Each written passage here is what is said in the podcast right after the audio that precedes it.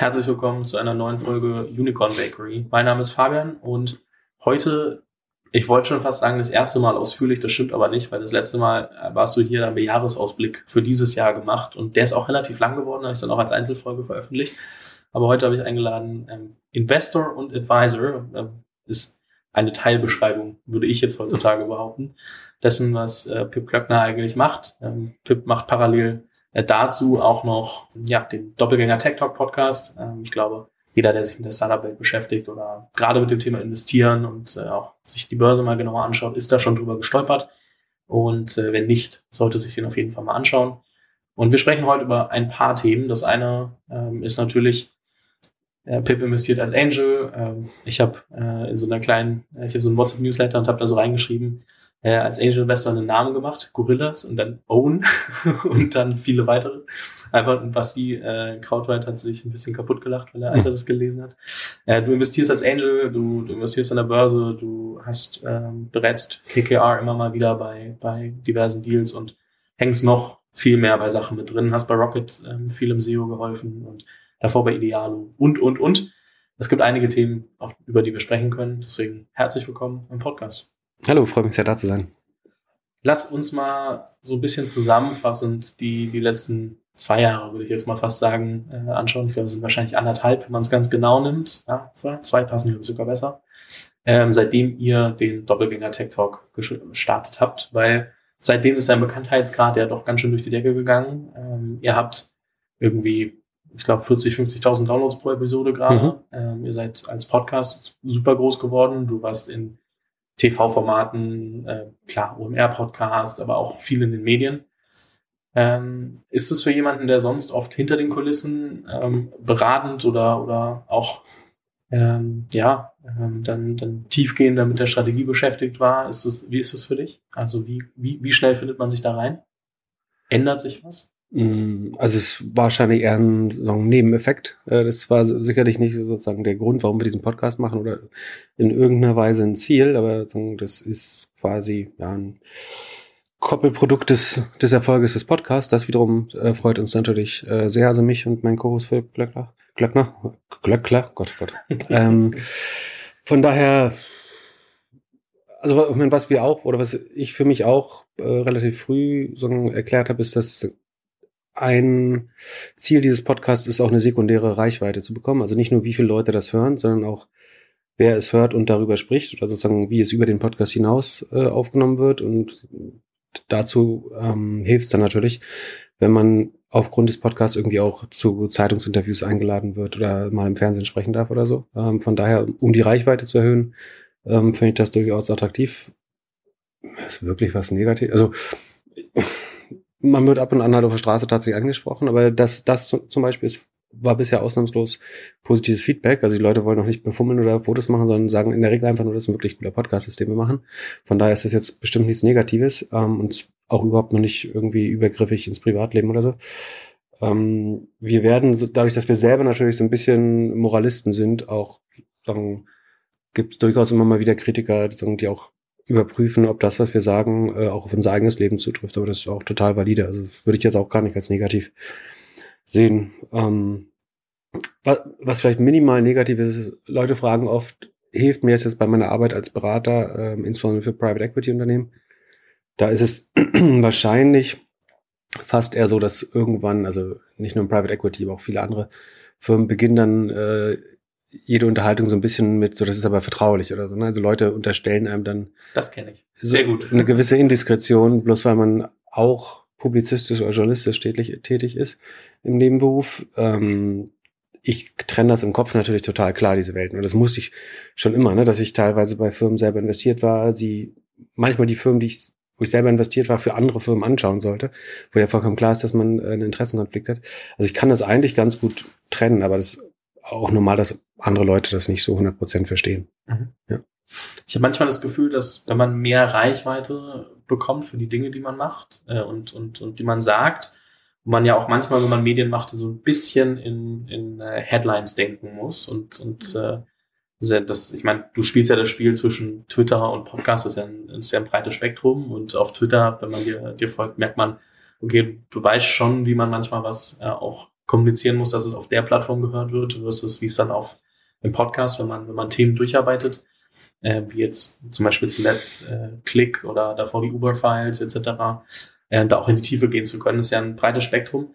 Ich habe das Gefühl, manchmal Leute, die einen noch nicht so lange kennen oder, oder nicht so tief verstehen, was man macht, ähm, schätzen dich ein bisschen weniger professionell oder ein bisschen weniger kredibel ein, wenn sie dir, wenn sie da nicht 100% dahinter sind, was jetzt in den, in den Medien passiert, nur weil du halt einfach viel darüber redest. So, so kommt mir das manchmal vor. Und ich bin ja jetzt niemand, der sich draußen hinstellt und sagt, ich kann alles, ich weiß alles und ich gebe ja anderen eine Bühne und spreche mit denen darüber. Mhm.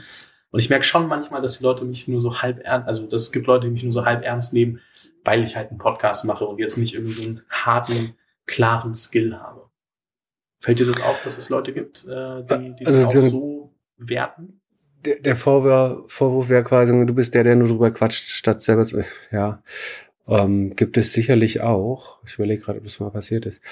Ähm, also tatsächlich, dann habe ich mir, wenn überhaupt, ja irgendeine Reputation eher davor verdient und habe sehr spät entschlossen, irgendwie damit mehr nach außen zu gehen. Äh, von daher ist ist wahrscheinlich nicht ganz einfach, jetzt irgendwie mir Inkompetenz zu unterstellen oder so. Man kann immer sagen, irgendwie, äh, der hat noch nie was selber gegründet oder so. Also Firmen habe ich natürlich ohne Ende gegründet, aber jetzt kein großes Startup, äh, das dann ein Riesenerfolg wurde. Also das stimmt auch nur bedingt, weil ganz oft bei Rocket ich ähm, viel unternehmerischer gearbeitet habe als die Gründer selbst. Also die haben alle trotzdem ihre 120.000 Euro Fixgehalt bekommen ähm, und ich habe teilweise nur für Shares gearbeitet. Also muss man sich auch fragen, wer der größere Unternehmer ist in dem Fall.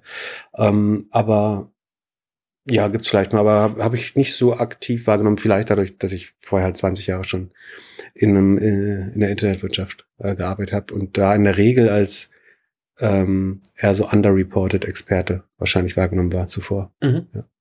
Letzte Frage zu, zu dem Thema. Hast du das Gefühl, dass du dir manchmal überlegst, bringe ich das Thema jetzt in voller Gänze oder weil ich weiß, dass dann irgendwie so ein bisschen auch ähm, Themen dabei sind, die nicht jeden interessieren? Oder lasse ich das bei den knackigen Punkten und, und lass vielleicht mal ein bisschen was weg auch? Ja, also die Frage stellt man sich als Podcaster natürlich immer, weil man so das Primat des kurzen Formats äh, hat irgendwie und versucht kurz zu sein.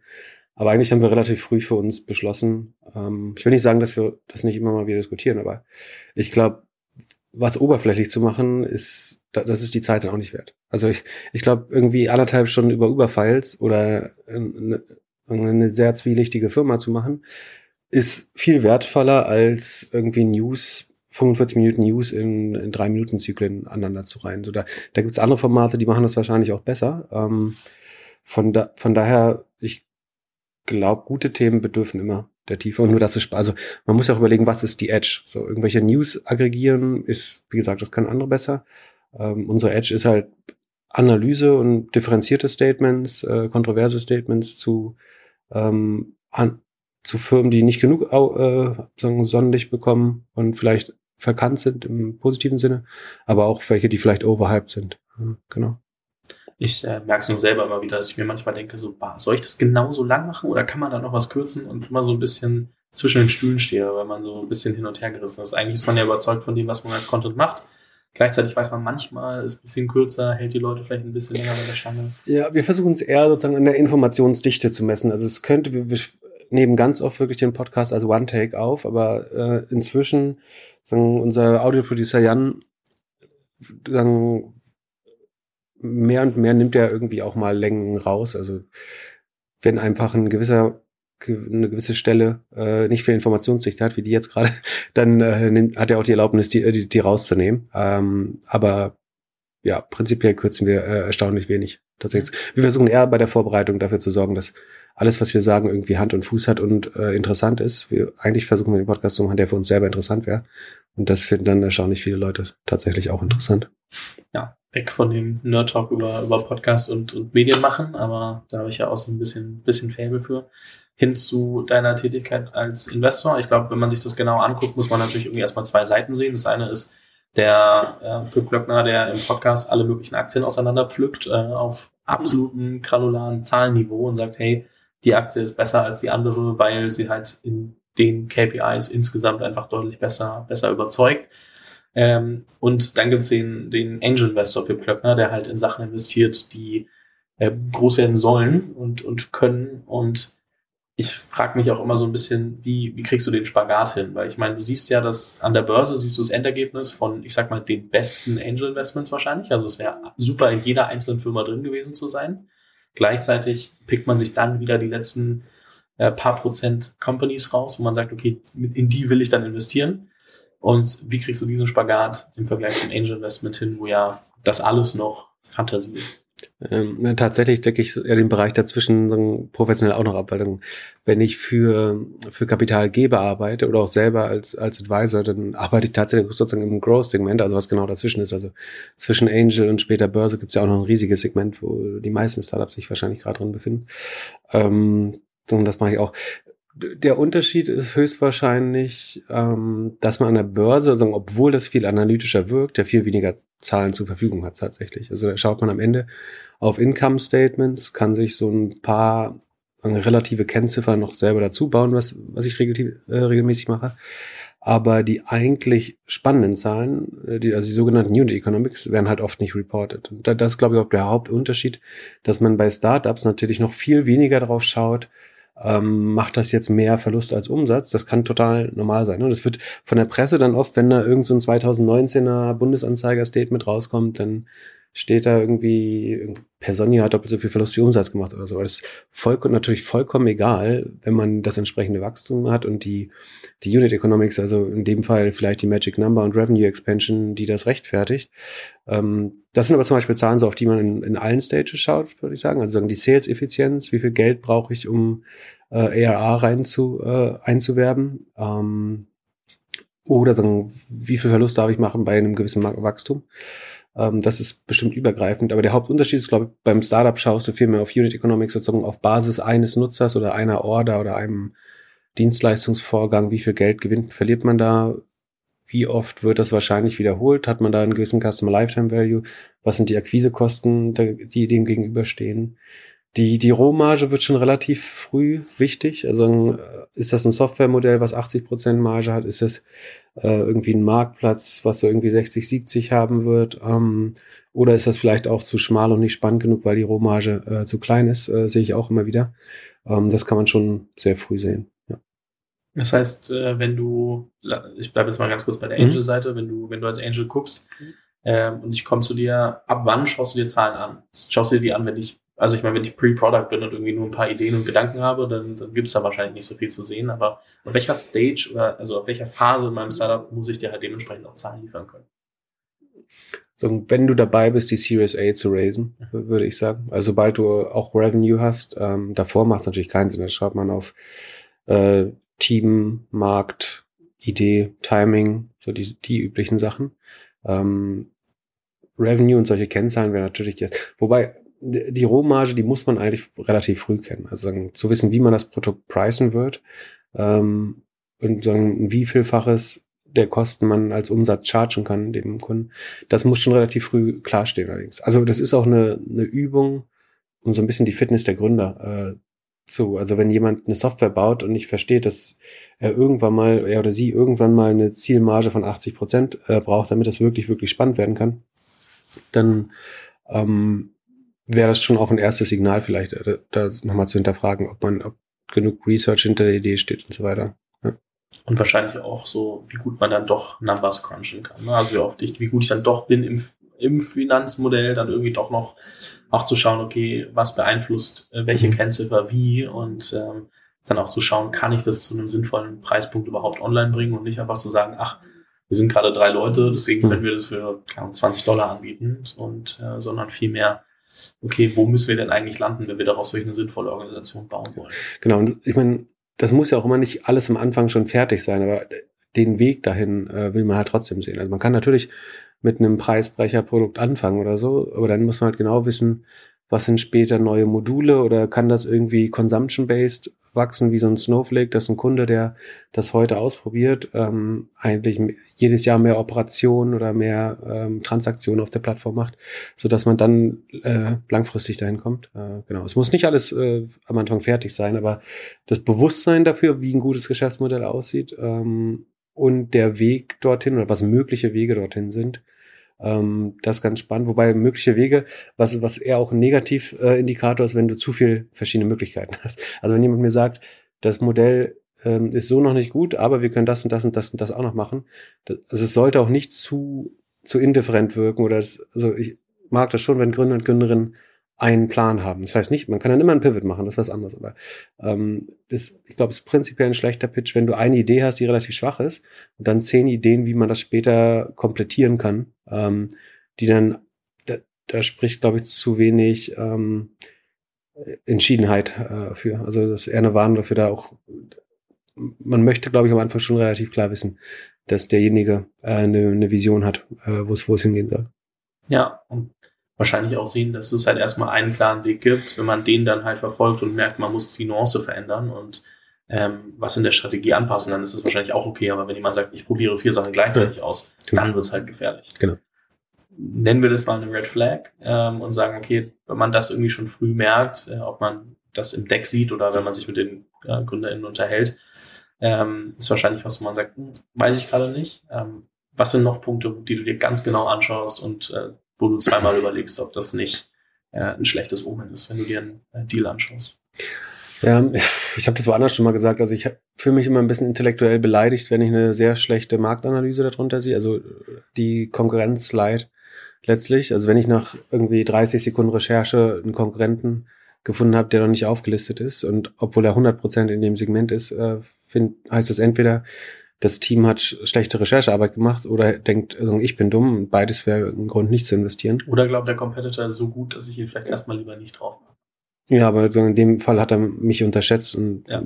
dann fragst du dich ja auch, warum suchen die jetzt aktiv dumme Investoren? Also, ähm, also das ist was, was ich nicht so gerne mag. Ähm, ein unklares Gründer-Gründerin-Konstrukt. Also irgendwie einer macht das Vollzeit, zwei machen das Part-Time, ein vierter ist Geschäftsführer, eigentlich nur Advisor, hat aber 15 Prozent. Ähm, also ich glaube, Gründer müssen immer 100 Prozent committed sein.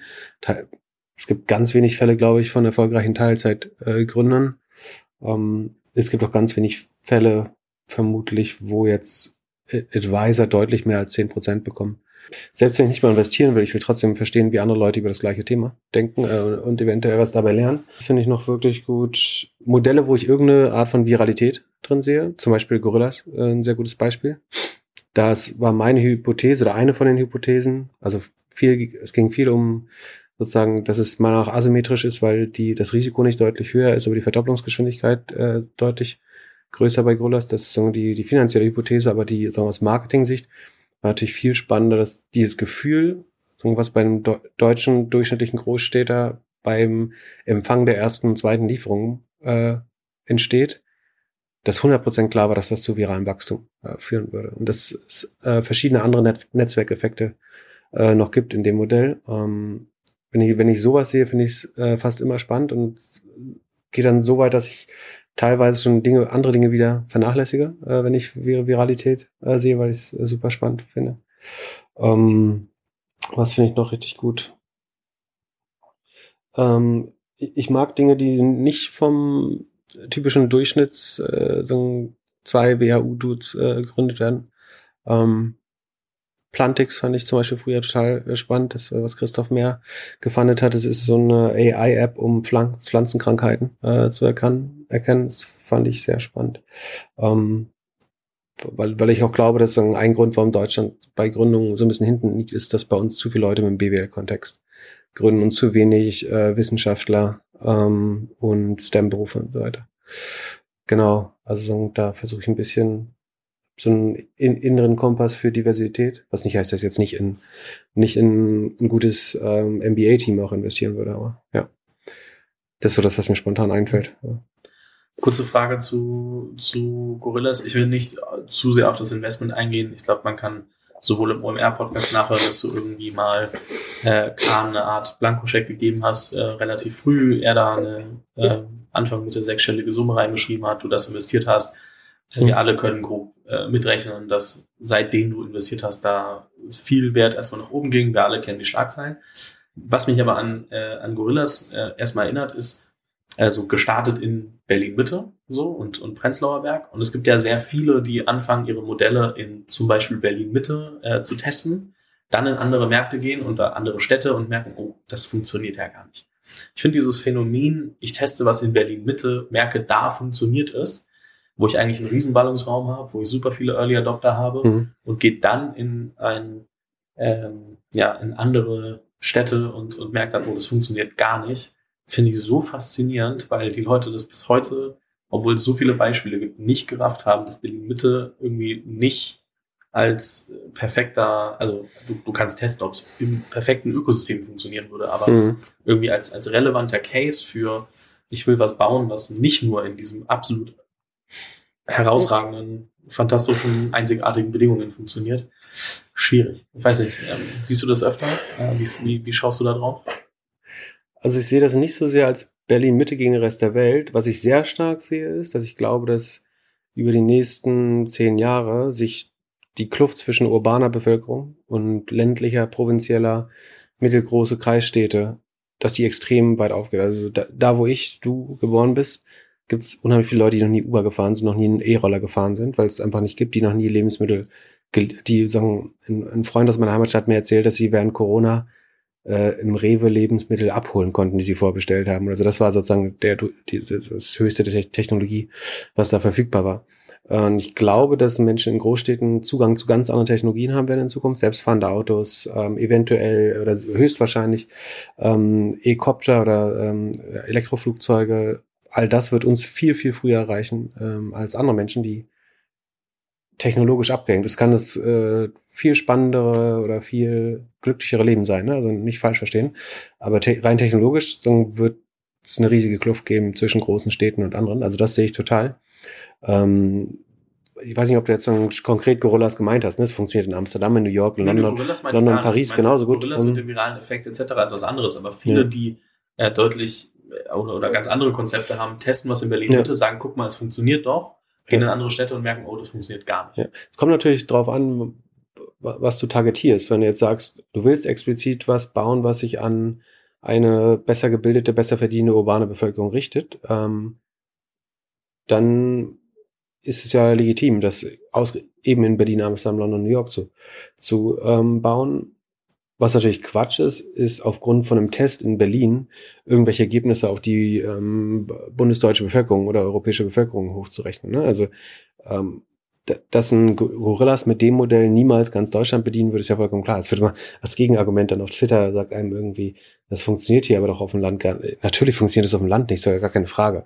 Äh, das sagt doch, glaube ich, noch niemand, dass das der Zielmarkt ist äh, von, von so einem Modell.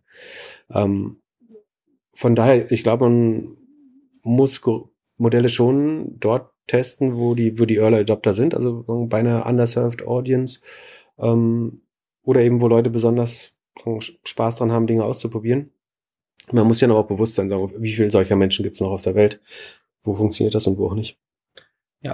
Ja. Ich sehe nur viele, die dann irgendwie, wie gesagt, einfach blauäugig in andere Städte rennen und sagen, ah, es funktioniert ja in Berlin schon und deswegen. Aber sag mal ein Beispiel, also dann kann ich vielleicht besser Ich habe jetzt gerade, gerade, also, wie du es so ist, ne, so Vorführeffekt, so ich habe äh, immer wieder irgendwie ein, zwei, die mir auffallen, habe aber jetzt gerade keins parat, was ich sofort irgendwie droppen kann. Das ist äh, sehr faszinierend. Naja, auf jeden Fall ähm, ein Thema, wo ich, wo ich einfach mal kurz drüber sprechen wollte. Ähm, ein anderes, ich bin letztens, bleiben wir kurz bei Berlin Mitte, ich bin durch Berlin gelaufen und äh, an so einem kleinen Plakat, das am Boden lag, von irgendeiner wahrscheinlich Demo oder irgendwas ähm, an, an die Seite geworfen mit ähm, bedingungsloses Grundeinkommen für mehr äh, GründerInnen im Land. Ähm, lasst uns einfach ausprobieren. Und ähm, deswegen die Frage, die ich mir so gestellt habe, und seitdem ich das, also allgemein, seitdem ich, äh, weil das ja oft eine Argumentation ist für, für bedingungsloses Grundeinkommen, aber auch ähm, seitdem ich das dann gesehen habe, nochmal irgendwie ein bisschen drauf rumgedacht habe, glaubst du, dass ein bedingungsloses Grundeinkommen wirklich dazu führt, dass wir mehr GründerInnen haben? Also implizit ist es ja, hey, wir haben, äh, also die, die, die Kosten sind zu hoch, das Risiko ist so hoch, deswegen gründen Leute nicht. So ist so ein bisschen einer der, der Faktoren, der da ja mit reinspielt. Löst man das, ähm, dass wir so eine, ich sage jetzt mal in Anführungszeichen, geringe Gründerinnenquote haben? Löst es das äh, Grundeinkommen? Wie, wie, wie stehst du dazu? Hat das große Vorteile für, für unser Land? Also natürlich würde es die Gründerinnenquote äh, erhöhen. Das ist, glaube ich, gar keine Frage. Ähm, die Frage ist, werden dadurch mehr relevante Companies im, also sagen wir Unicorns oder was auch immer, wo man den Threshold hinsetzen möchte, gegründet. Das ist schon eine andere Frage, die ich wahrscheinlich abschlägig bescheiden wird. Es gab mal so eine Statistik, wo jemand Deutschland besonders schlecht aussehen lassen wollte, ähm, anhand der Gründerquote äh, an der Bevölkerung. Und wenn man aber darauf schaut, dann wäre irgendwie Namibia oder Nigeria oder so das beste Land, weil da einfach jeder mehr oder weniger Unternehmer sein muss, um, um durchzukommen. Das ist ja nicht, was wir wollen, dass Leute kein, dass wir keine großen Arbeitgeber mehr haben, keine Sicherungssysteme und deswegen muss jeder irgendwie an der Autobahn Orangen oder Wasser verkaufen. Das ist ja nicht das Gründertum, äh, was wir suchen. Ähm, trotzdem kann es natürlich spannend sein, weil ich glaube, wir wissen halt nicht, was Leute tun würden, wenn sie sich die Arbeit aussuchen könnten, auf, auf die sie Lust haben. Äh, oder die, die, und ich glaube, dass man immer daran am besten ist, wenn man schon das macht, äh, woran man Spaß hat. Das heißt nicht, dass es wirtschaftlich das Spannendste für einen ist, aber ähm, es ist wahrscheinlich das, das Gesündeste äh, und was mit am wenigsten psychische, psychologischen Erkrankungen ähm, einhergeht, wenn man ähm, das tut, was man, was man liebt. Und das rauszufinden, finde ich schon sinnvoll. Das Problem ist halt immer, wie will man das finanzieren? Also ähm, die man sollte ja stutzig werden, wenn man merkt, dass fast alle Milliardäre der Welt für ein bedingungsloses Grundeinkommen sind. Ich glaube, die sind sich so sicher, dass das gut wäre, weil die würden von dem mehr Konsum, den es definitiv geben würde, wenn ich allen Geld gebe, sagen, würden Leute das größtenteils auch einfach in Konsum stecken. Da würden, würden überdurchschnittlich reiche Menschen von profitieren. Ähm, und gleichzeitig wissen die genau, dass die Steuer sich, steuerlich sich überhaupt nicht daran beteiligen müssen. Weil also wir, wir, wissen ja alle, was ein Amazon oder ein, äh, Jeff Bezos privat äh, oder Elon Musk an Steuern zahlt. Ähm, und wenn, wenn wir jetzt das machen, dass wir, um ein bedingungsloses Grundeinkommen zu machen, die Mittelschicht äh, noch weiter belasten, dann führt es, glaube ich, zu einem noch größeren sozialen Unfrieden. Äh, und ich glaube, das ist super gefährlich. Wenn man es schafft, dass man zum Beispiel äh, die Erbschaftssteuer besser durchsetzt ähm, oder eine Vermögensabgabe oder sowas macht und das aber Erbschaftssteuer wäre wahrscheinlich das Beste. Ne? Es wird so viel Vermögen in den nächsten Jahren ähm, vererbt, dass man daraus zum Beispiel wahrscheinlich das äh, so ein Grundeinkommen ganz gut äh, finanzieren könnte, wenn man wollte. Ähm, dann ist das vielleicht ein Versuch, äh, den es wert ist, mal zu machen. Aber ich bin absolut dagegen, sozusagen die Staatsquote noch weiter zu erhöhen, um noch mehr Geld um, umzuverteilen. Also dass insbesondere der Erwerb und die Arbeit dadurch noch unattraktiver wird, weil die, die Lohnsteuer äh, oder die Steuern oder die, die Mehrwertsteuern, die Steuern, die ein normaler Mensch zahlt, äh, noch teurer werden. Äh, das kann nicht gut sein, äh, glaube ich. Also wenn, dann sollte das ähm, irgendwie, und das ist ja ein riesiger wirtschaftlicher Impuls. Wenn ich jetzt jedem 1000 oder 1200 Euro gebe, das wird erstmal zu viel, viel mehr Nachfrage und auch Inflation äh, führen. Davon profitieren am Ende zuerst immer die reichsten Menschen äh, des Landes und der Welt. Ähm, von daher ist es auch fair, die das mitfinanzieren zu lassen. Ähm, Kurze Frage. Das ist auch der Grund, warum die es. Ich glaube, ich habe noch keinen Milliardär gehört, der gesagt hat, er will das nicht. Und das sollte einem äh, zu denken geben. Müssen die keinen Respekt davor haben, dass die Leute dann vielleicht sagen, ja gut, ich meine, wenn ich keine Ahnung, in der Logistik arbeite und bei, bei Amazon in der Logistik beschäftigt bin und ich finde es keinen so geilen Job und ich habe jetzt mein bedingungsloses Grundeinkommen und bleib zu Hause, dann wär das, wären das ja vielleicht aber auch zum Teil die Ersten, die davon irgendwie beeinflusst sind, dass sie dann ihre ähm, ja, Versprechen nicht mehr einhalten können gegenüber den Kunden, oder? Ja, idealerweise würde man es ja so machen, dass es keinen Grund, obwohl also mein Verständnis wäre, dass man auch arbeitenden Menschen das Geld gibt. Also jeder kriegt Auf jeden das Fall. Geld. So, dann habe ich ja immer noch einen zusätzlichen Anreiz, mehr zu verdienen. Ähm, ich glaube, diese Unterstellung, Leute bleiben, Leute bleiben zu Hause, sobald sie irgendwie ähm, das Nötigste haben. Die, die meisten Leute wollen schon arbeiten, wollen Gesellschaft, wollen Teil des sozialen Lebens äh, auch sein. Also zumindest das, ist das meine Überzeugung. Es gibt natürlich Ausnahmen.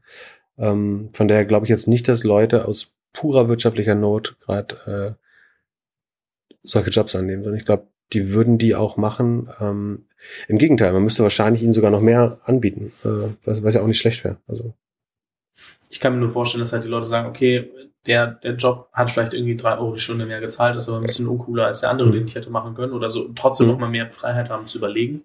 Dadurch halt die Jobs, die wir heutzutage sagen, ähm, will nicht jeder machen. Ähm, dass die dann vielleicht halt auch davon betroffen sind, dass man merkt, okay, man kann zwar damit mehr Geld verdienen, aber ähm, ich könnte natürlich jetzt auch was anderes machen. Ob ich jetzt mich selber ausprobiere und überlege, was ich ja. selber mache, sei mal dahingestellt, muss jetzt auch nicht jeder direkt irgendwas eigenes gründen, haben wir schon gerade darüber gesprochen, aber ähm, vielleicht bleibe ich ja dann trotzdem nicht in dem, was mich 40 Stunden die Woche sonst nervt. Ja, man, theoretisch müsste es so sein, dass langfristig solche Jobs, also mit Ausnahme der Pflegeberufe, weniger werden. Ne? Also das, das Geschäftsmodelle, die darauf, darauf beruhen, dass du auf menschlicher Basis, also auf Basis menschlicher Arbeit noch irgendwo am Ende drei, vier Prozent Marge machst. Das ist ja Logistik letztlich oder Einzelhandel ähm, oder ja, ich glaube, Logistik ist schon das beste Beispiel dafür. Ähm, die werden zukünftig sicherlich äh, weniger machen. Also A sind die gut von Maschinen äh, teilweise machbar, also autonomes Fahren wird da äh, relativ weit bringen. Äh, autonome Warenhäuser gibt's äh, größtenteils eigentlich schon. Ähm, das ist eigentlich ganz gut, dass Menschen zukünftig solche Jobs nicht mehr machen müssen. Also wir werden neue Jobs für die finden müssen, natürlich. Oder so Jobnachfrage gibt's ja genug. Also da, eigentlich müssen wir uns keine Sorgen da, darüber machen, dass es zu wenig Jobs gibt. So. Ähm, tatsächlich müssen wir wahrscheinlich sogar solche Jobs. Also sagen wir mal Lager, Lagerhausmitarbeiter oder auch äh, Truckfahrer, Fahrerinnen. Wahrscheinlich müssen wir die sogar freisetzen, um woanders die, sagen, die Jobnot äh, zu stillen oder die Arbeiterlosigkeit zu stillen. Ähm, von daher ist es vielleicht gar nicht schlecht. Und ich fände es gar nicht ganz gut, wenn, ähm, wenn Menschen in Berufe sagen, übergehen, die letztlich A, eine höhere Marge haben, ähm, vielleicht weniger belastend sind und wo es weniger darum geht, stupide, stupide Tasks äh, zu machen, die halt auch eigentlich irgendwann Roboter machen können. Mhm. Ich habe es nur gefragt, weil, wie gesagt, ähm, dann müssen ja äh, diejenigen, die gerade noch nicht ähm, automatisieren können, sondern halt schon noch auf die Menschen angewiesen sind, ja. trotzdem Respekt davor haben. In meinen Augen. Genau, für die ist das die größte Umstellung. Die müssen entweder noch, also entweder höhere Gehalter zahlen und das mit den Preisen an die, an die Kunden weitergeben, ähm, oder sozusagen die Technologie gerade noch schneller erhöhen. Du hast vorhin gesagt, ähm, wir wollen ja jetzt nicht, dass jeder irgendwie äh, was eigenes machen muss, um sich über Wasser zu halten. Und die Frage ist, ob die Quote an, ähm, sagen wir mal, sinnvollen, äh, guten, wirtschaftlich nachhaltigen äh, Businesses steigt. Und du hast jetzt erstmal Unicorns gesagt, ähm, aber dann kann man natürlich die Frage stellen, ist, ist eine Bootstrap-Company, die irgendwie, keine Ahnung, äh, dafür sorgt, dass 40 Menschen arbeiten können und äh, trotzdem Gewinn erwirtschaftet, eine schlechtere Company als, als ein Unicorn? Manchmal vielleicht auch nicht. Äh, das ist definitiv keine schlechtere Company. Also ich hohen Respekt vor jedem, der ein Unternehmen gründet äh, und sagen, Arbeitsplätze schafft. Ähm, was wahrscheinlich ist, ist, dass diese Company weniger sozusagen zur gesamten Entwicklung des Landes beiträgt, weil ähm, in der Regel nicht super viele Patente, Forschung äh, und Entwicklung aus, aus solchen Firmen hervorgeht. Ne? Das heißt, das ist nur ein Aspekt. Es gibt viele andere, äh, die spannend sind. Irgendwie jeder Pflegedienst ist extrem wichtig für das lokale Ökosystem, jeder Bäcker ähm, und jedes Nagelstudio. Aber ähm, wenn es darum geht, sagen, dass sagen wir, die Zukunft des, des, des Landes Deutschland äh, sagen, oder des Wirtschaftsstandorts Europa ist vielleicht besser formuliert, ähm, zu sichern, dann sind forschende Unternehmen, glaube ich, äh, deutlich wichtiger. Ähm, deswegen sollte man entweder forschungsnah an Unis gründen oder eben schon gewillt sein, Unternehmen zu bauen, die sagen wir, hohes, hohe Skalen erreichen, wo dann technologische Durchbrüche nochmal zu, zu äh, neuen Margen führen kann und zu einer noch besseren Entwicklung oder zu einem komparativen Vorteil gegenüber äh, Konkurrenten aus anderen Regionen der Welt. So wie das unsere Industrie ja sagen, seit Jahrhunderten macht eigentlich. Ja, und aber unsere Industrie hat natürlich auch sehr viel irgendwie Mittelstand und, und äh, Weltmarktführer, die irgendwie ja. nicht Unicorn-Bewertungen genau. erreichen würden. Wenn wir Mittelstand sagen, dann sind das oft so Unternehmen, die paar hundert Millionen Umsatz machen. Aber es gibt natürlich auch welche, die 50 Millionen Umsatz machen oder 100 äh, und trotzdem und 30, 40 Leute, 50 Leute beschäftigen und äh, vielleicht ja. 100, aber auch äh, jetzt vielleicht sogar mehr Patente haben als das ein oder andere ähm, ja, äh, Tech-Startup, äh, welches jetzt Unicorn ist. Ähm, weiß ich nicht. Also wenn ich, wenn ich eine Software für, für ähm, Essenslieferungen baue, und da meine ich jetzt in dem Fall nicht Gorillas, ähm, dann ähm, weiß ich manchmal nicht, wie viele Patente die da wirklich äh, anmelden und ob das dann in dem Fall besser ist. Die Innovation kann ja auch im Modell liegen, äh, theoretisch. Also klar.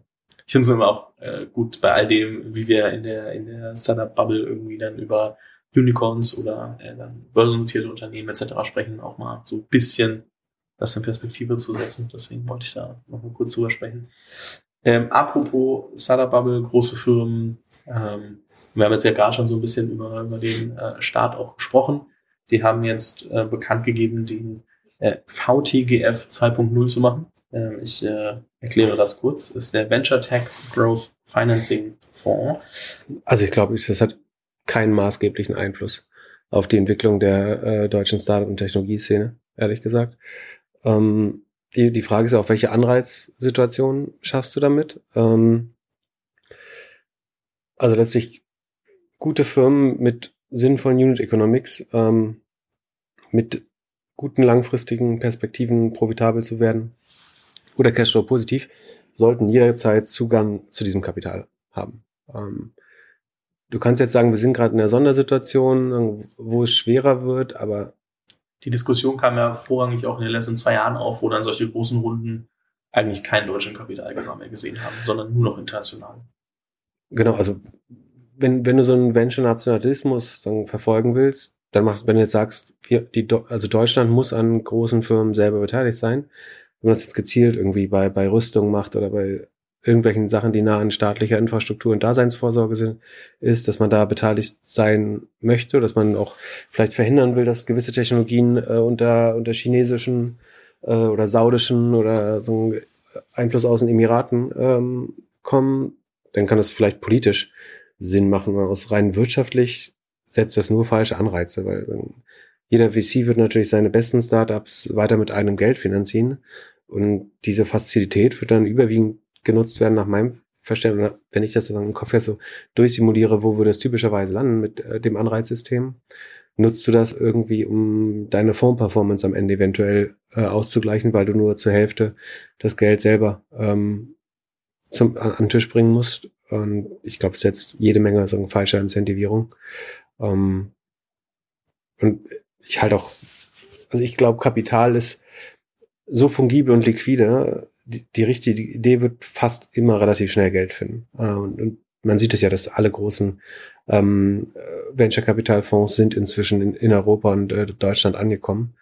Ähm, ich glaube, das größte, viel größere Problem ist, dass wir wenig Firmen, die solche Investments verdienen, bauen. Es gibt immer welche, ein Celonis, ein Personio und so weiter, aber ähm, ich halte es für ein Gerücht, dass die, sagen, die Finanzierung unserer Firmen an Mangel von an Venture Capital liegt, ehrlich gesagt. Man kann trotzdem sagen, sagen Deutschland hat eventuell ein politisches Interesse an gewissen Firmen oder Modellen äh, einen höheren Anteil zu haben. Äh, mir persönlich ist das ehrlich gesagt egal, ob dann irgendwie Fidelity, Goldman Sachs oder der HTGF am Ende an dem Börsengang äh, ähm, beteiligt ist. Viel, viel wichtiger wäre, sagen, dass also wenn man das schon fördern will, dann wäre es viel sinnvoller, dass man dafür sorgt, dass mehr von dem Vermögen unserer Superreichen äh, oder generell der Deutschen, das kann auch genauso gut die Altersvorsorge sein, in so eine Art Pensionskasse geht oder so, wo der Anteil Venture Capital größer ist. In den USA oder in Kanada ist ja so, dass Pensionsfonds einen Großteil der Late-Stage-Finanzierung von, von Startups ähm, übernehmen und das, sagen, wirklich makroökonomisch ist, glaube ich, das viel größere Problem bei uns, dass die Deutschen die schlechtesten Geldanleger der Welt sind. Ähm, die, die Leute das ganze Geld auf dem Konto oder in Immobilien haben ähm, und kaum in, in produktiven Assets. Ähm, das heißt, meinetwegen viel lieber die, äh, Vor die Altersvorsorge von, von Menschen ähm, zu einem gewissen Grad natürlich äh, sehr, sehr schlau, damit es nicht missbraucht wird, was ja in den USA teilweise schon auch möglich ist. Ähm, restrukturieren, so dass man also mehr Kapitalbestandteile in der Altersvorsorge hat. Ähm, und das Geld kann man dann gern breit gestreut äh, in, in Venture Capital, Private Equity, ähm, in, in grüne Energien und was weiß ich alles stecken. Also Startups haben ja prinzipiell drei große Ausgabeblöcke in der Regel. Das eine ist Personal, ähm, das zweite ist Marketingausgaben und das dritte ist Software, Hardware, Cloud-Infrastruktur, sowas. Ähm, ich glaube, bei dem dritten gibt es kaum Inflationseffekte. Im Gegenteil, es wird ähm, obwohl letztlich wird es durch die Wechsel, also das größere Problem sind da Wechselkurse, äh, wobei die Verträge in der Regel ja relativ fix sind. Das heißt, es ist eher ein Problem für die US-Konzerne, die Software verkaufen. Die werden eventuell Preiserhöhungen machen, weil der Euro so schwach ist. Das könnte dadurch zu Teuerungen kommen. Ähm, auf der Werbeseite haben wir durch sagen, die schwächelnde Wirtschaft eher sagen, deflationäre Tendenzen, würde ich sagen. Also ähm, die Werbepreise sollten gerade eher geringer werden äh, und auch dadurch, dass das billige Geld ausgeht. Also ähm, im, im Quick-Commerce-Sektor, sämtliche Lieferdienste, viel E-Commerce. hast du wahrscheinlich überall günstigere Customer Acquisition Costs gerade, äh, denen aber auch äh, schlechtere Conversion Rates und niedrigerer Customer, also jeder, der sich sein Customer Lifetime Value Modell oder Customer Acquisition Cost Modell äh, während Corona zusammengebaut hat, kann das natürlich jetzt wegschmeißen und muss alle Sachen nochmal neu äh, berechnen. Von daher. Aber dadurch sinken zumindest pro forma jetzt erstmal die Werbepreise. Und beim Personal ist es eigentlich meine Erfahrung, dass du in der Tech-Branche, zumindest bei technologienahen Berufen, also Produktmanagerin, ähm, Developer in ähm, Marketing, Marketier, ähm, all das sowieso eine Gehaltssteigerung von fünf bis zehn Prozent im Jahr hast, wenn du gute Leute halten willst. Ähm, ich habe nicht von vielen Firmen gehört, dass jetzt, wenn du irgendwas sehr personalintensives hast mit einem Logistikbestandteil, da können wir gleich nochmal gesondert drüber reden, da schlägt es extrem durch. Aber bei einem Startup, das jetzt eher Technologie oder Software nah ist, glaube ich, hast du diese Gehaltsinflationseffekte sowieso. Ich glaube, da kommt niemand und sagt, er möchte jetzt auch noch die Inflation ausgeglichen haben, weil die meisten Leute sind eh die Gehaltserhöhung gewohnt. Wenn nicht, wechseln sie einfach einen Arbeitgeber. Ähm, von daher würde ich sagen, für die meisten ist es nicht maßgeblich. Äh, E-Commerce ist, glaube ich, eine Sondersituation, weil du da diese hohen Fulfillment- und Logistikbestandteile äh, hast die in der Regel so irgendwie zwischen 15 und 20 Prozent äh, des Umsatzes ausmachen können. Und ähm, da wirst du wahrscheinlich relativ gesehen äh, nochmal bis zu 20-prozentige Steigerung, also so 4 Prozentpunkte ähm, mehr Logistikkosten hast, einfach durch äh, gestiegene äh, Gehälter. Ähm, und das geht natürlich ganz, ähm, ganz am Ende äh, von, von der EBIT-Marge äh, oder Profitmarge auch weg. Und die war ist sowieso relativ dünn. Ähm, wahrscheinlich irgendwie zwischen 5 und 15 Prozent machen die, die besten Retailer. Und wenn da dann 4 Prozent fehlen, weil die Logistikkosten sich verteuern, dann ist das natürlich maßgeblich. Und da muss man halt noch das Modell finden, was man macht, ob man die Retouren kostenpflichtig macht, ob man ähm, die Preise weitergeben kann an die Kunden. Ähm, das werden wir jetzt in den nächsten ja, Quartalen sehen, wie, wie man das macht. Ich glaube, auf dem E-Commerce, da schlägt es sehr stark durch. Ansonsten ist es ein eher fast zu vernachlässigendes Problem, würde ich sagen. Ja. Also gerade so, ich sage jetzt mal nicht E-Commerce, aber auch, auch Retail etc. Man hat jetzt irgendwie mitbekommen, dass Edeka Coca-Cola aus dem Sortiment schmeißt, weil die irgendwie äh, Preiserhöhungen durchsetzen wollten und äh, Edeka das nicht so äh, mitgehen wollte. Wie lange es anhält, äh, bis sie ihre Preiskämpfe da durchdiskutiert haben, ist eine andere Frage. Aber man sieht schon, dass viele Produkte ja, ja teurer werden. Das heißt, im Einzelhandel wird es hier sehr schnell als, als äh, Preisübertrag mitgegeben. Ähm, kann ich mir schon gut vorstellen, dass der E-Commerce auch nachzieht. Ja, also das bei Edeka ist wahrscheinlich eher so eine Art Streik-Szenario, ne? weil Edeka jetzt relativ mächtig ist in Deutschland noch. Ähm, und es ist wahrscheinlich nicht so, dass, also Coca-Cola will vielleicht Preise erhöhen, aber sie wollen wahrscheinlich, äh, dass ähm, die, die Edeka-Kaufleute auch einen Teil sagen, der Margenverschlechterung tragen und wahrscheinlich wollen sie es deswegen auslisten oder drohen auszulisten. Ähm, Genau, am Ende, ich meine, es gibt ja diese ganzen ver versteckten Möglichkeiten, Inflation zu kommen. Du packst halt weniger in die Packung rein. Ähm, dann diese ver versteckte Inflation oder Shrink, Shrinkflation heißt das, glaube ich, dass die Verpackungsgrößen äh, kleiner werden ähm, im Retail. Genau, aber da wird es im Zweifel noch eine Rolle weiterspielen, weiter mitspielen. Ähm, da würde ich auch sagen, dass viele Services, also du kannst jetzt ein HelloFresh nehmen oder auch ein Gorillas, die richten sich ja nicht vornehmlich an äh, sagen wir, eine, eine preissensitive äh, Zielgruppe. Also es gibt Leute, die sagen, das ist unheimlich schlecht, weil die im starken Wettbewerb sind und die Preise nicht weitergeben können. Ich würde sagen, dass sie die preisinsensitivste Zielgruppe der Welt wahrscheinlich haben. Also ähm, ein bisschen übertrieben der Welt, aber von daher glaube ich, da kann man schon die, die Preissteigerung im Zweifel äh, auch weitergeben. Und abgesehen, HelloFresh hat eine 66-prozentige Rohmarge, also das, was in dem Paket drin ist, kostet ungefähr ein Drittel in der Erstellung, äh, was du bezahlst. Von daher haben die eigentlich einen ganz guten Puffer äh, auch. Ja, HelloFresh ist eh eine sehr faszinierende Firma, also auch äh, operativ unfassbar stark geführt über die letzten mhm. äh, Jahre auch. Und, ähm, und wächst gerade noch profitabel gegen das Klima gerade, aber weil sie auch in den USA sind teilweise. Ja, aber auch in den USA dann halt einfach ganz schön schnell auch äh, relevant Kurs geworden und so. Das, mhm. äh, ich habe Dominik nur mal irgendwann auf einer Party getroffen und mit dem kurz gequatscht, aber jetzt nie der, der mag ja Öffentlichkeitsarbeit nicht so sehr und Personal PR, was ich auch sehr faszinierend finde, weil es ja dann dementsprechend Fokus und, und Heads down auch, auch symbolisiert. Gleichzeitig ist es natürlich immer so ein bisschen schön, wenn man mit Leuten auch über die Sachen sprechen kann, dass andere daraus lernen können. Ähm, aber äh, hohen, großen Respekt für das, äh, was das ganze Team da auch ähm, leistet. Wenn man gute Zahlen liefert, muss man nicht so viel äh, Investor Relations machen, äh, offenbar. Und die, die Zahlen sind oder waren immer zweifelsohne äh, gut eigentlich. Ich finde es bei dir super, super spannend, ähm, habe ich anfangs schon gesagt, wie du so zwischen den Medien auch ähm, weißt, die zu spielen. Also, dass du ein Twitter ganz anders bespielst als, als äh, ein Podcast. Und ähm, ich finde es auch sehr faszinierend, wie du mit der ähm, ja jetzt auch trotzdem irgendwie größer werdenden Aufmerksamkeit, ich meine, dann wird halt doch mal ein Tweet irgendwie genauer inspiziert oder wie du sagst, von Leuten auseinandergepflückt, ob du nach genau derselben Moral lebst, die du irgendwo anders äh, predigst äh, wie du, wie du damit umgehst. Ähm, und und äh, ich meine, ich sehe das ja nur aus der Ferne und wenn wir ab und zu mal, ab und zu mal sprechen, aber finde ich, finde ich sehr faszinierend und äh, auch wie du parallel dann, obwohl du irgendwie Firmen durch all die Stages hinweg ähm, immer wieder auseinander nimmst, auch irgendwie alles andere hinkriegst, im Blick zu behalten. Ähm, kommt einem so vor, als ob du da irgendwie, ja, ja, einfach, als ob dir da nicht viel durchrutscht. Das finde ich immer, immer sehr faszinierend. Eine Frage, die mich so mehr so abrundend ähm, noch, noch äh, interessiert. So bei Themen da draußen, ähm, ich meine, es gibt ja immer so eine gesamtheitliche äh, Meinung. Bei welchen Themen da draußen hast du eine konträre Meinung zu, zu den meisten, zur Mehrheit und ähm, warum?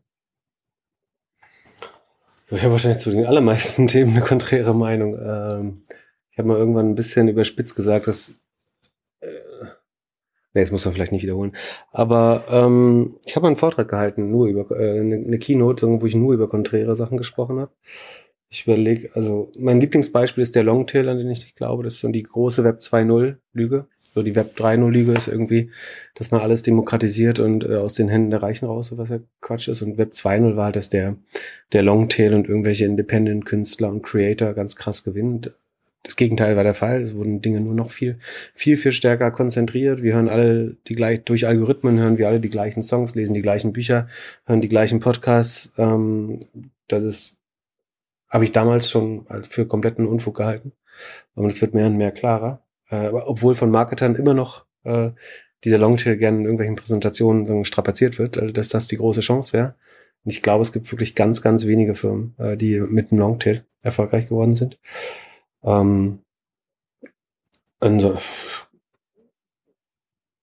also ich versuche ja nicht äh, mit, mit Absicht konträr zu sein. Also ich glaube, das ist vielleicht was, was so ein bisschen mir bei der Due Diligence-Arbeit und so hilft, dass ich früher dachte ich mir, ich bin so Glas halb leer Typ, das ist wahrscheinlich aber auch nicht richtig, sondern weil in, in ganz dunklen Szenarien werde ich komischerweise oft dann zum Optimisten. Also wahrscheinlich habe ich einfach nur eine Grundskepsis sozusagen. Ich versuche immer die nicht offensichtliche Seite zu finden weil es ja unwahrscheinlich ist, dass die, die, die Mehrheit richtig liegt eigentlich. Die, die Mehrheit der Leute ist ja nicht besonders schlau. Von, also warum sollten ausgerechnet die richtig liegen? Ähm, deswegen suche ich schon in allen, und wenn du 20 Jahre irgendwie mit Medien und ein bisschen sagen, Blick hinter die Kulissen ähm, arbeitest, dann weißt du auch, wie News gemacht werden, wie Narrative gebaut werden, wie ähm, irgendwelche PR-Stories um Firmen gebaut werden.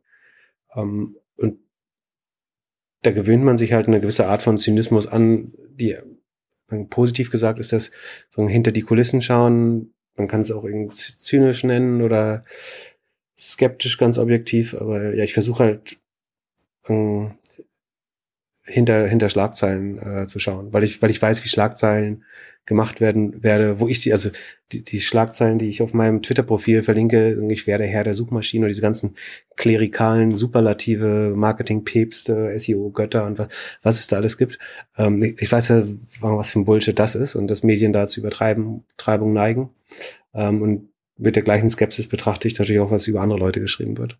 Oder über andere Unternehmen und so weiter. Ja, oft passiert es ja auch, dass das dann weitergetragen wird, einfach weil die Leute eben nur die Headline lesen und nicht das, was da drunter im Text steht und das dann auch mal einordnen. Ne? Also manchmal, weil die Sachen nicht reported werden und manchmal, weil die Reports auch einfach nicht sauber gelesen werden, obwohl eigentlich alles drin steht, um das, um das äh, sauber, sauber einzuordnen. Eine Sache noch, weil du gerade gesagt hast, äh, so ein Thema, worüber ich jetzt eigentlich nicht so besonders viel spreche, aber weil du gerade gesagt hast, so äh, bei Web 2 war es Longtail, äh, bei Web 3 ist es irgendwie, äh, dass man alles de äh, de demokratisieren müsste. Ähm, wer irgendwie auch im Podcast, aber auch äh, die Jahresausblicke gehört hat, weiß, dass du ja grundsätzlich so bei, bei Ether und bei, bei Bitcoin relativ bullish bist, warst. Keine Ahnung, ob das, ich, ich schätze, dass das immer noch äh, der Fall ist. Ähm, und gleichzeitig beruft sich ja Web, Web 3 sehr darauf, dass, dass das irgendwie alles ähm, mitspielt. Ähm, trotzdem und, und äh, das funktioniert. Inwieweit, also wie, wie, wie guckst du auf Währungen wie, wie äh, Ether und, und Bitcoin versus äh, die Demokratisierung durch äh, Web3 und, und äh, Blockchain? Also für, Bit, für, für Bitcoin und Ether bullish ähm, ist wahrscheinlich ein bisschen zu stark vereinfacht. Ähm, ich, ich glaube, dass so funktionale Währungen wie Ether oder Solana oder äh, Flow oder Polkadot, dass da der Erwartungswert positiv ist so, an, die, an die Rendite, dass die sich im Wert steigern werden. Ähm, ich weiß nicht, ob das jetzt auf Basis dieses Jahres passieren wird oder nur sehr langfristig, aber ähm, ich glaube nicht, dass ein Großteil der Kryptowährung natürlich totaler Quatsch ist. Ähm, ich glaube an Bitcoin schon viel weniger, ehrlich gesagt, wobei es halt so ein gewisses Transfermedium äh, ist. Ähm, mir fehlt trotzdem, also zwischenzeitlich dachte ich mal, dass NFT also der erste Use Case sein könnte, der wirklich für einen größeren Teil der Bevölkerung funktioniert. Ähm, aber tatsächlich ähm, habe ich bis heute immer noch keinen gefunden, der, wo ich, also die eine Firma, die was baut, was nur mit Krypto funktioniert ähm, und was dann irgendwie mehr als eine Handvoll Leute betrifft, habe ich halt einfach noch nicht gesehen. Und deswegen bin ich insgesamt für, für Web 3 relativ äh, skeptisch. Bei NFTs sah es mal so aus, aber da gab es dann, äh, ärgert mich ein bisschen, das hätte man viel schneller sehen können natürlich, aber eine totale Inflation äh, sagen, der zur, verfügbar, zur Verfügung stehenden äh, Objekte. Ne? Es gab eine sehr begrenzte Nachfrage ähm, gleichzeitig war es halt viel zu einfach, so diese NFTs äh, selber zu bauen. Ähm, und deswegen konnte eigentlich niemals die Preissteigerung äh, entstehen, die sich viele vielleicht versprochen haben. Ähm, ja, ins, insgesamt bin ich für Krypto trotzdem sehr skeptisch. Ich glaube, irgendwas wird irgendwann darauf gebaut werden. Ähm, und ich bin mir relativ sicher, dass es Ether oder eine der Währungen, die ich äh, genannt habe, äh, äh, beinhalten wird. Aber ähm, ich kann nicht annähernd. Und wir haben diese Technologie wie lange jetzt? Zwölf Jahre oder so zur Verfügung und ist nicht viel da rausgekommen, äh, nicht viel Sinnvolles und eine Menge Schabernack getrieben worden schon. Von da bin ich insgesamt eher skeptisch. Also bullish wäre übertrieben. Ähm, aber ich könnte mir vorstellen, dass es Szenarien gibt, wo, wo Ether ein paar andere Währungen äh, langfristig äh, zulegen. Ich selber spekuliere aber zum Beispiel, also ich sichere mich eher gegen dieses Szenario ab, indem ich eine kleine Portion immer von irgendwas haben werde, was, wenn das durch die Decken geht, ähm, dass ich da irgendwie von mit profitiere. Aber ich würde jetzt nie mehr als fünf Prozent meines Vermögens oder so in irgendwelche Bit äh, Kryptowährungen äh, stecken. Das, dazu glaube ich, äh, also ich, das kannst du immer noch machen, wenn irgendwas absehbar ist, an das du glaubst, glaube ich. Ähm, und im Moment steht der Beweis noch aus. Also, weiß nicht, kennst du dich aus, wenn du kannst ja was pitchen, was du super äh, spannend findest, dann äh Nee, aber ich würde dich super gerne irgendwann mal mit Felix Eiser hier vors Mikro setzen und einfach mal so ein bisschen diskutieren, weil die ja so ein Web3-Fund gebaut haben und jetzt auch mehr in Crypto-Companies investieren etc. Und dann setze ich mich da als äh, dritte Mikro vorne an meinem Schreibtisch und äh, sage einmal kurz Intro und vielleicht mal kurz irgendwie eine andere Frage, die ich noch reinwerfe und lass euch beide mal diskutieren. Super gern. Also ich würde gern verstehen, was die Use Cases sind, die irgendwie paar hundert Milliarden Marktbewertung äh, rechtfertigen. Ich bin äh, gespannt. Vielleicht äh, bald mit einem neuen Experiment hier zurück. Ähm, Habe ich auch noch nicht gemacht. Zwei Leute diskutieren und einfach nur gucken, was passiert. Ähm, vielleicht mal ein bisschen, bisschen Kontrolle loslassen, so, so meine, meine äh, Kontrollsucht vielleicht so ein bisschen ausgleichen lassen und äh, mal das Gegenteil pro probieren. Das Bullish habe ich übrigens daran festgemacht, weil du in den Jahr, im Jahresausblick irgendwann mal gesagt hast, dass du äh, glaubst, dass äh, Bitcoin auf jeden Fall über 100k gehen wird, etc. Ähm, das heißt, ich glaube, die Frage war 0 oder 100, oder? Und ich meinte eher, eher 100? Frage. Nee, das, war, das habt ihr selber im, im Doppelgänger so besprochen. Achso, klar. Und die ähm, Frage war 0 oder 100, glaube ich. Und ich habe gesagt, eher 100 als 0. Ähm, also 0 ist es ja noch nicht. Ich, ähm, ich, ich suche es ja. nochmal raus, ob ich das hier Aber das ist ja transparent bei uns. Also man kann das nachvollziehen und dann diskutieren wir es auch mit Sicherheit äh, diese Neujahrsfolge wieder. Ähm, dann genau. Und ähm, ja, an der Stelle, ich glaube, ich bin erstmal durch alle meine Themen durch, äh, die mich äh, interessiert haben. Ich äh, kann sehr empfehlen, in den Doppelgänger Tech Talk äh, reinzuhören. Verlinke ich natürlich in der Beschreibung. Dein LinkedIn und Twitter auch. Dort äh, sieht man dann, welche News du so zerrupfst und ähm, welche Analysen du auch da teilweise veröffentlichst, ähm, so zwischendrin. Und ähm, ansonsten ähm, bleibt mir nur vielen lieben Dank zu sagen. Hat mir sehr viel Spaß gemacht und äh, bis bald. Ich danke. Bis bald. Vielen Dank fürs Zuhören. Falls dir diese Folge gefallen hat, dann musst du auf jeden Fall mal den Unicorn Bakery WhatsApp Newsletter auschecken. Dort bekommst du ein bis zweimal die Woche von mir äh, entweder eine persönliche Sprachnotiz oder eine Content-Empfehlung, Blogpost, Video etc. für Dinge, die du als Gründer unbedingt wissen, lesen, hören musst. Am einfachsten ist es, du klickst auf den Link in der Beschreibung und meldest dich an. Ansonsten kannst du auch auf jungunternehmerpodcast.com slash newsletter gehen.